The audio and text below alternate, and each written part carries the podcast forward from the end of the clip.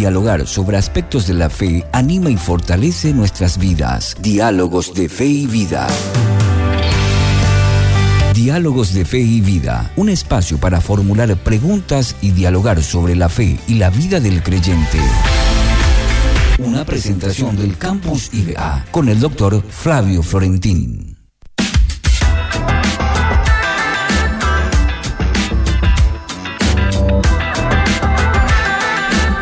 Pasaron un minuto de las 15 horas y ya estoy aquí muy contenta porque sé que voy a aprender un montón en el bloque de diálogos de fe y vida. Para eso está el indicado en este bloque el doctor Flavio Florentín. ¿Cómo estás, mi querido profe? Bienvenido. gracias. Muy bien, muy buenas tardes para ti, para nuestro operador que anda siempre con una gorrita, ¿eh? En plena sombra anda siempre, ¿eh? eh no, él así, él siempre, así. ¿eh? Sí, es, su estilo, su marca personal. Excelente, excelente. Y muy buenas tardes también a la audiencia. Un poquito cansado ya del tiempo así del tiempo gris, muy fresco, ¿verdad? Gris, gris, anhelando. Que no llueva nomás más, ¿verdad? Sí, pero está anunciado. Anhelando ya un viento sur que venga para llevar todo esto. la ah, ¿verdad? Pero bueno, Gracias a Dios tenemos este lindo tiempo este, para tomar un matecito, los que gustan el mate. Quiero aprovechar la oportunidad al arrancarnos más de reiterar nuestra cordial invitación como Facultad de Teología a un ciclo de conferencias para pastores, para líderes, para obreros juveniles inclusive Vamos a conversar un poco con un, yo diría, especialista, experto, que puso en práctica las teorías que comparte en un libro que lo publicó, que el pastor Robert Barger. Él es estadounidense, pero más de 30 años viviendo en mm. Perú y tiene una iglesia muy bendecida, una buena iglesia, una iglesia numerosa. Y sobre sus experiencias pastorales en el crecimiento de esa iglesia escribió un libro que se titula una iglesia relevante para este tiempo, ¿no? ¿Cuánto necesitamos? Y entonces hemos organizado una serie de conferencias con él, primero para nuestros estudiantes en la Facultad de Teología, creo que miércoles y jueves de la semana del 19 y 20 de mayo. Después del Día de la Madre, ya todos estamos más felices, mamá ya recibió su regalo. y ya, sí, ya. Ya puede este, concentrarse el pastor o ella también, la pastora, en compartir un poco con nosotros en Paseo de las Galerías, viernes 19 a la noche, sábado 20 a la mañana, un ciclo de conferencias, ¿verdad? Claro que siempre tiene esto un costo, pero tenemos que agradecer que siempre la Iglesia Cristiana Evangélica para dar estas capacitaciones encuentra hermanos, empresarios, que dan de sus recursos para que se abarate el costo de participación en estos eventos. Así que en esas conferencias pastorales hay promoción, hay beca, eh, entre en nuestra página web o llame a nuestro teléfono y va a tener la información necesaria para inscribirse y participar en este ciclo de conferencias. Una iglesia relevante. Mm. Todos, queremos tener una iglesia relevante. Por supuesto que sí. Así que esa es la idea. Está hecha la invitación 19 y 20 de mayo de este mes. Bueno, la invitación entonces está hecha y también yo quiero invitar a que se conecten ya con nosotros porque estamos en Facebook, estamos en vivo y por supuesto también a través de nuestra web. Hoy vamos a hablar de Débora, ¿eh? ¿Conoce, Débora. algo de esa historia? Sí, conozco algo de, la historia de Débora. pero hoy sé que voy a conocer mucho más con él. Eh, voy a conocer de otro ámbito, de otro lado también. Bueno, Sí, Es, eh, no son muchas en la Biblia las mujeres que tienen un liderazgo.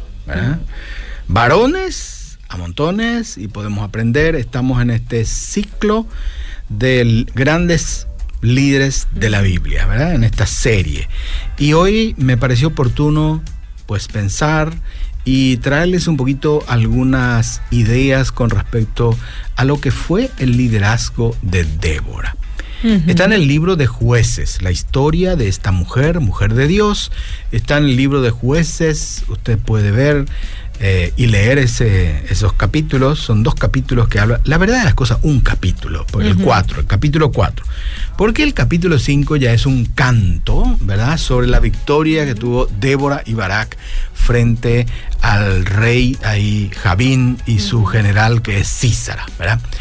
Bueno, acá está Débora, esta lideresa. Me gusta llamarla así porque está muy de onda eso, ¿verdad? Eh, usar este término cuando uno se refiere a mujeres que desarrollan liderazgo.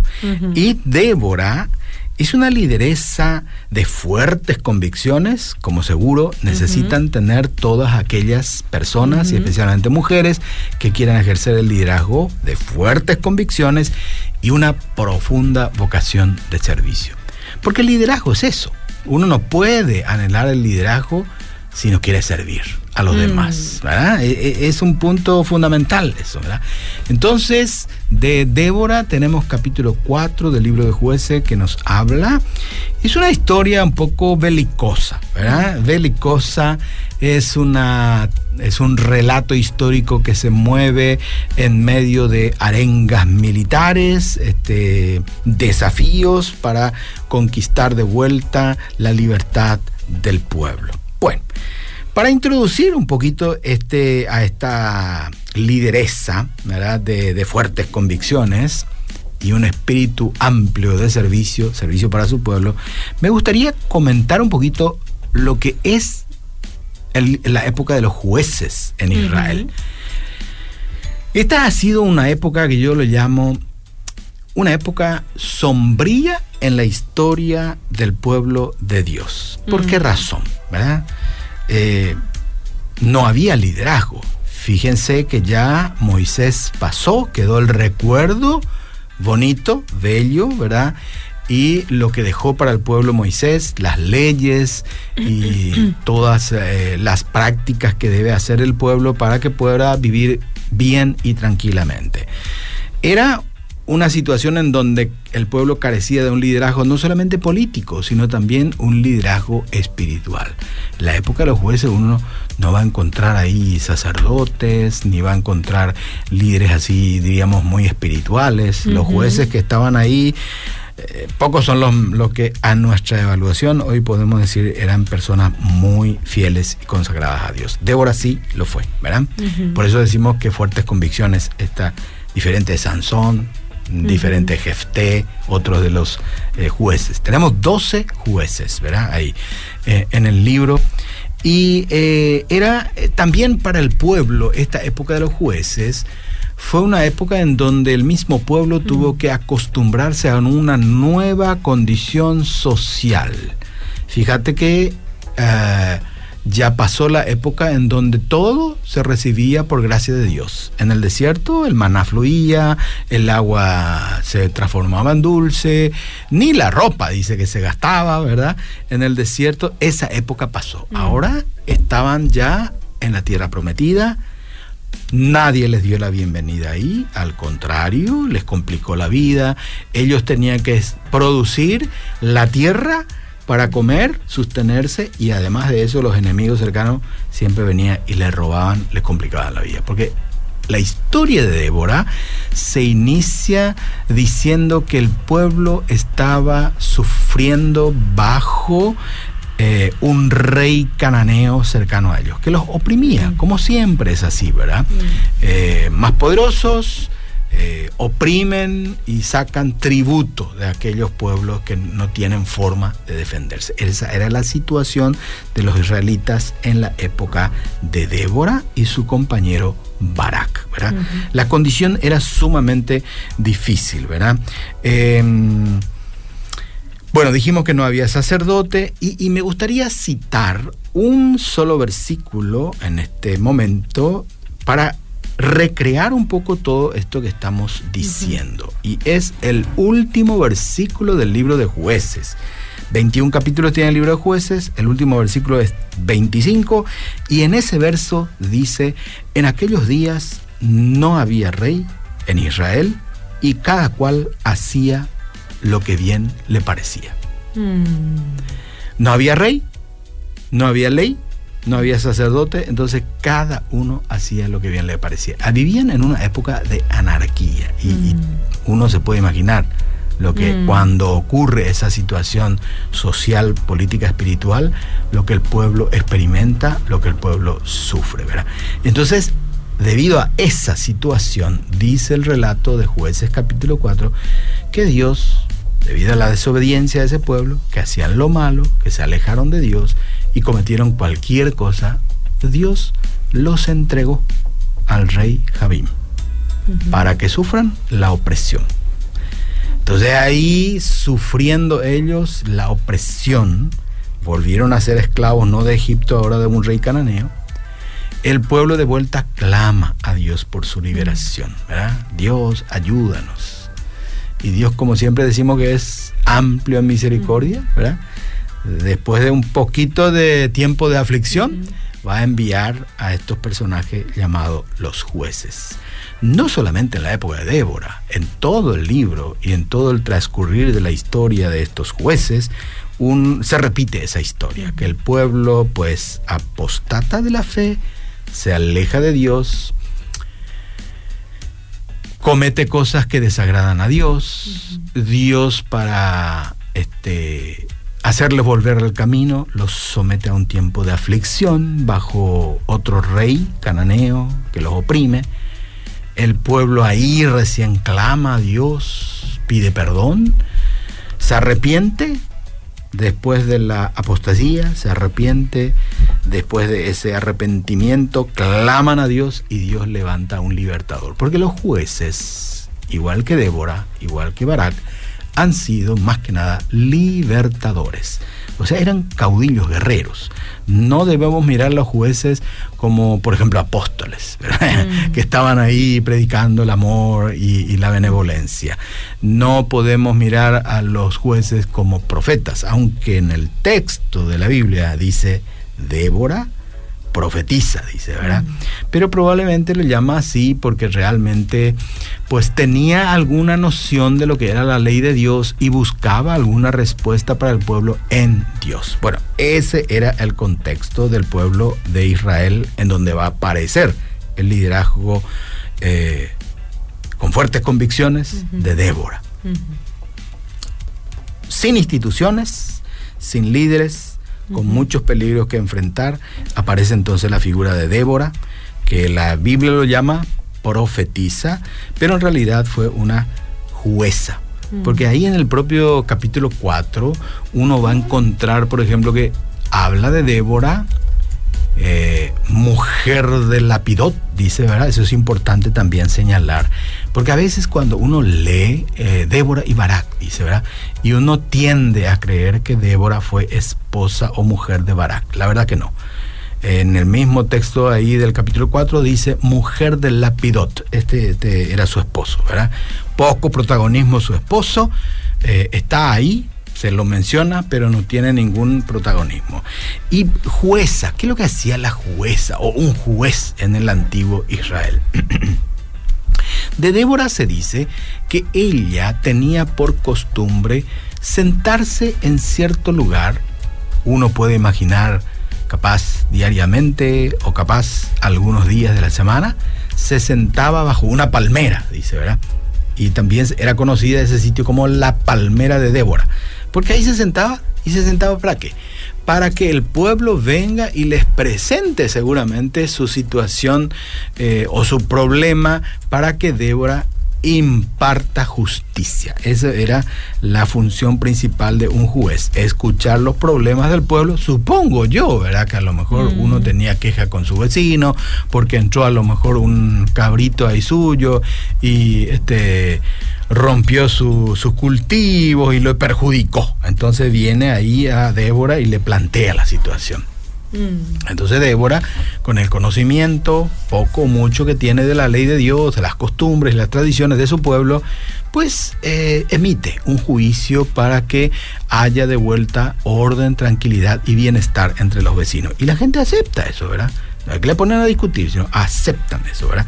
Entonces, esa era la función. Venía a él, díselo el texto, el pueblo, para que ella les hiciera justicia, dice.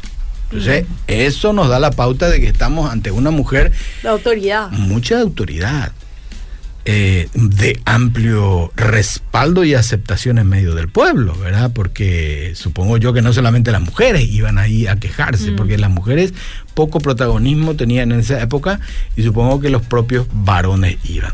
Es muy interesante esto de, de Débora, la historia porque nos permite ver un poquitito también algo que está ocurriendo como un fenómeno nuevo en el contexto de nuestras iglesias latinoamericanas y que es el liderazgo de las mujeres. 20, 30 años atrás no era pues para nada común, era rarísimo eso, ¿verdad? Y hoy en día es una este, situación nueva ampliamente aceptada por las iglesias que pueda haber una pastora que dirija una iglesia. Excelente, me parece fantástico. Y bueno, acá tenemos en Débora eh, algunos principios, algunos ejemplos de vida que podemos aprender de ella para el liderazgo o eh, la lideranza de mujeres en la iglesia. Aunque el liderazgo de este Débora fue probablemente un liderazgo más social y político. Bueno, hablamos ya de la labor de los jueces. Una cosita más, ¿cómo es que eran seleccionados estas personas para ser jueces? La verdad, si uno mira a los profetas, Dios los llamó. Mm. Moisés, Dios lo llamó, mm. ¿verdad? Jesús llamó a sus apóstoles. Y estos jueces, a mí me parece, que eran elegidos por el pueblo por el carisma que tenían por el carisma, la habilidad y la condición este, de su temperamento y lograron ellos entonces ser aceptados por el pueblo. ¿verdad? Bueno, aquí, yendo ya en manera particular al caso de Débora, tenemos a una mujer profundamente espiritual que invoca a Dios con el fin de tener de parte de Dios alguna palabra para motivar otro hombre. Interesante, a Barak, porque todo el relato histórico de Débora gira en torno a motivar a Barak. Por supuesto que no tanto para acercarse a Dios, sino que para juntar un ejército y ir a luchar y liberar al pueblo de su opresión. Ahí está el relato. Entonces, en un momento dado dice ese capítulo 4 que Débora seguramente le dice a algunos asistentes suyos, llámenle a Barak, quiero hablar con él, lo convoca.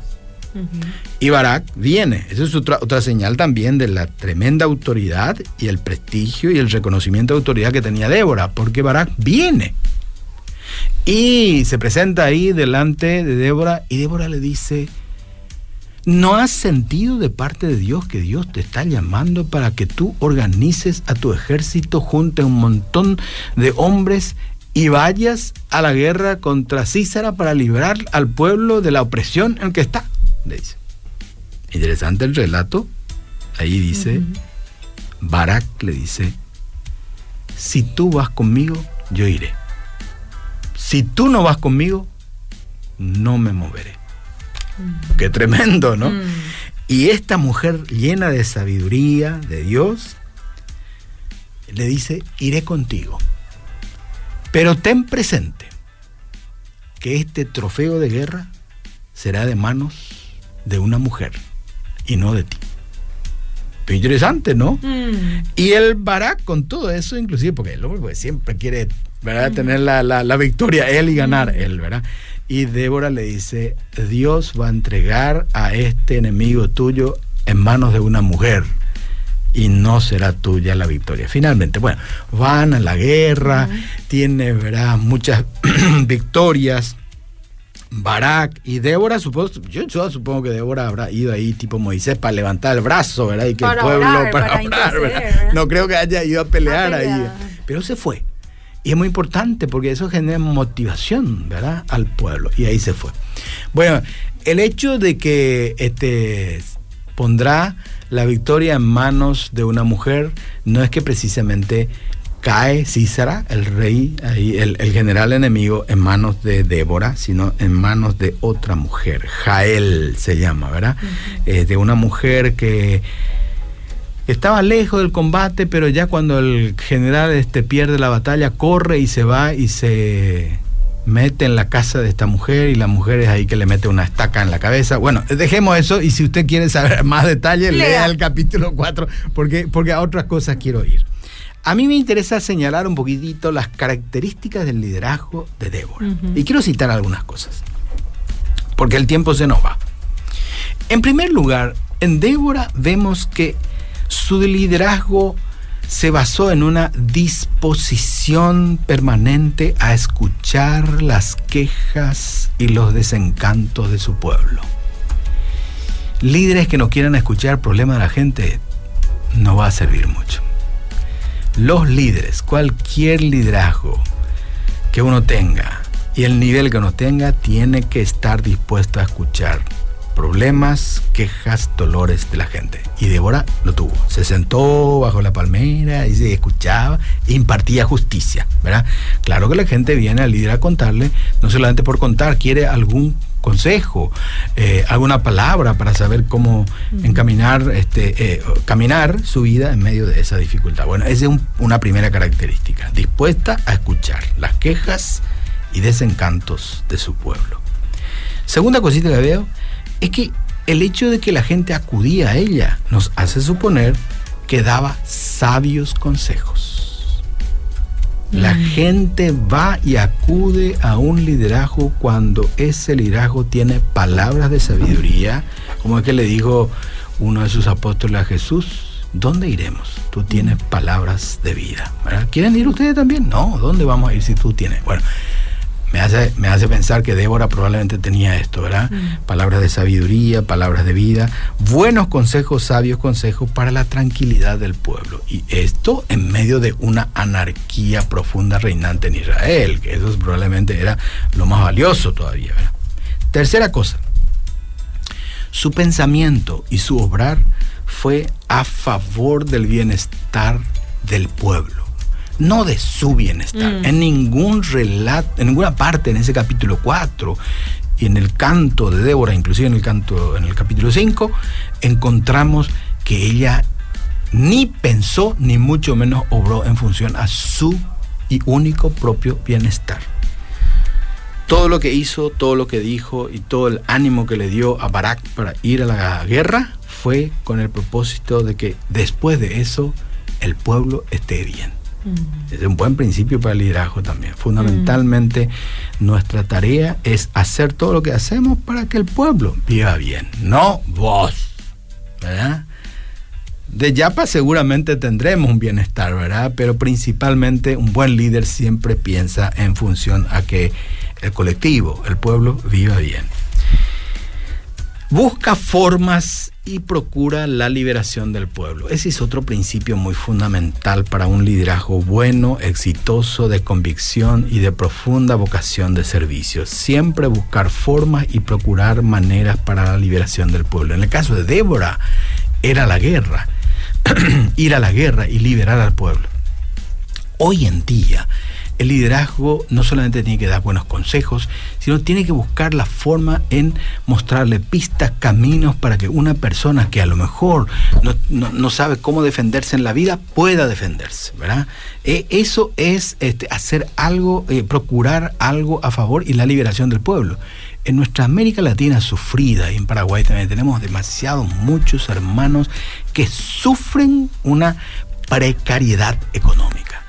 Y eso no soluciona solamente con, buenos consejos ni palabras de sabiduría. Tenés que ayudarle, buscarle la forma, mm. apoyarle a un estudio, una capacitación, encaminarle, supervisarle inclusive para que mm. vaya siempre a eso. ¿verdad? Mm. Esos son eh, eh, liderazgos mucho más efectivos. Y eso significa pensar en el otro, no solamente en tu bienestar. ¿verdad?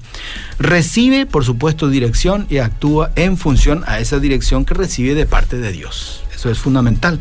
Todo liderazgo este, no se tiene que mover solamente en función a lo que siente, a lo que piensa, ni a lo que dice yo me parece que. ¿verdad? Siempre el buen líder tiene que buscar la dirección y su actuar en función a lo que Dios le indica. Y lo que Dios nos indica, pues primero está en su palabra, después en la comunión que tenemos con Él y finalmente siempre debemos hacer pensando en cómo le va a beneficiar esta cosa que yo voy a hacer o voy a decir a esa persona. Mm. Así lo fue.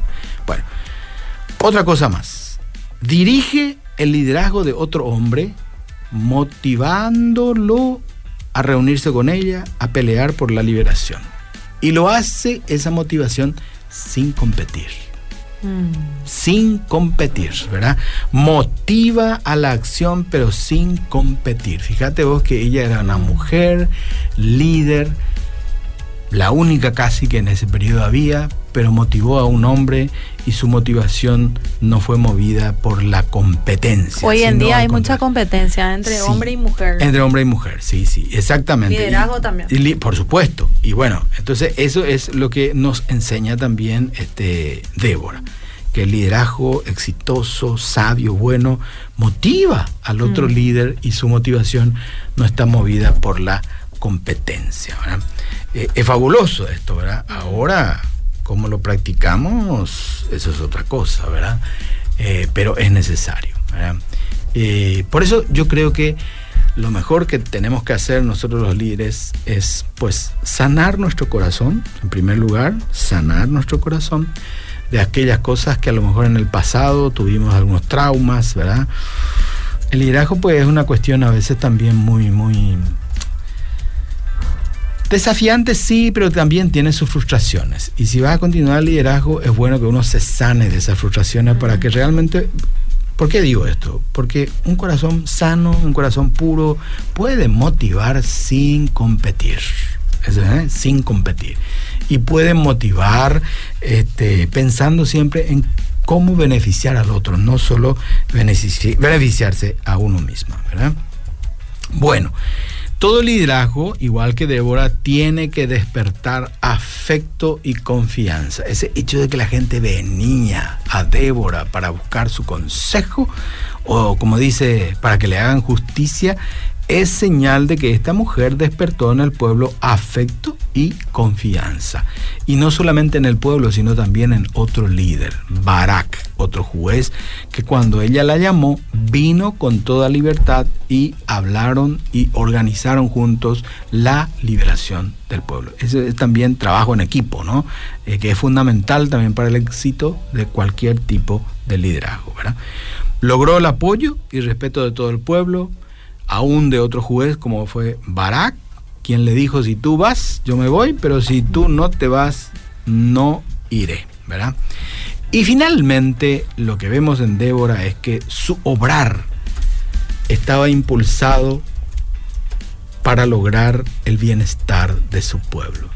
Creo que en esto se sintetiza toda esa fuerza de esta lideresa, ¿verdad? Que su obrar su pensar y su accionar estuvo movido para lograr el bienestar del pueblo. Por eso logró tanto aprecio y por eso creo yo que quedó también en el recuerdo y en la historia del mm. pueblo de Israel, que registró su historia con tantos detalles y lo recuerda como una mujer, ¿verdad? Con fuertes convicciones y con una vocación de servicio a favor del bienestar de su pueblo inigualable. Aquí está, Débora, que en un capítulo de la Biblia nos enseña un montón de cosas. Hmm. Mira, que mucho aprendimos. Mira, acá anoté todo, me caí todo el...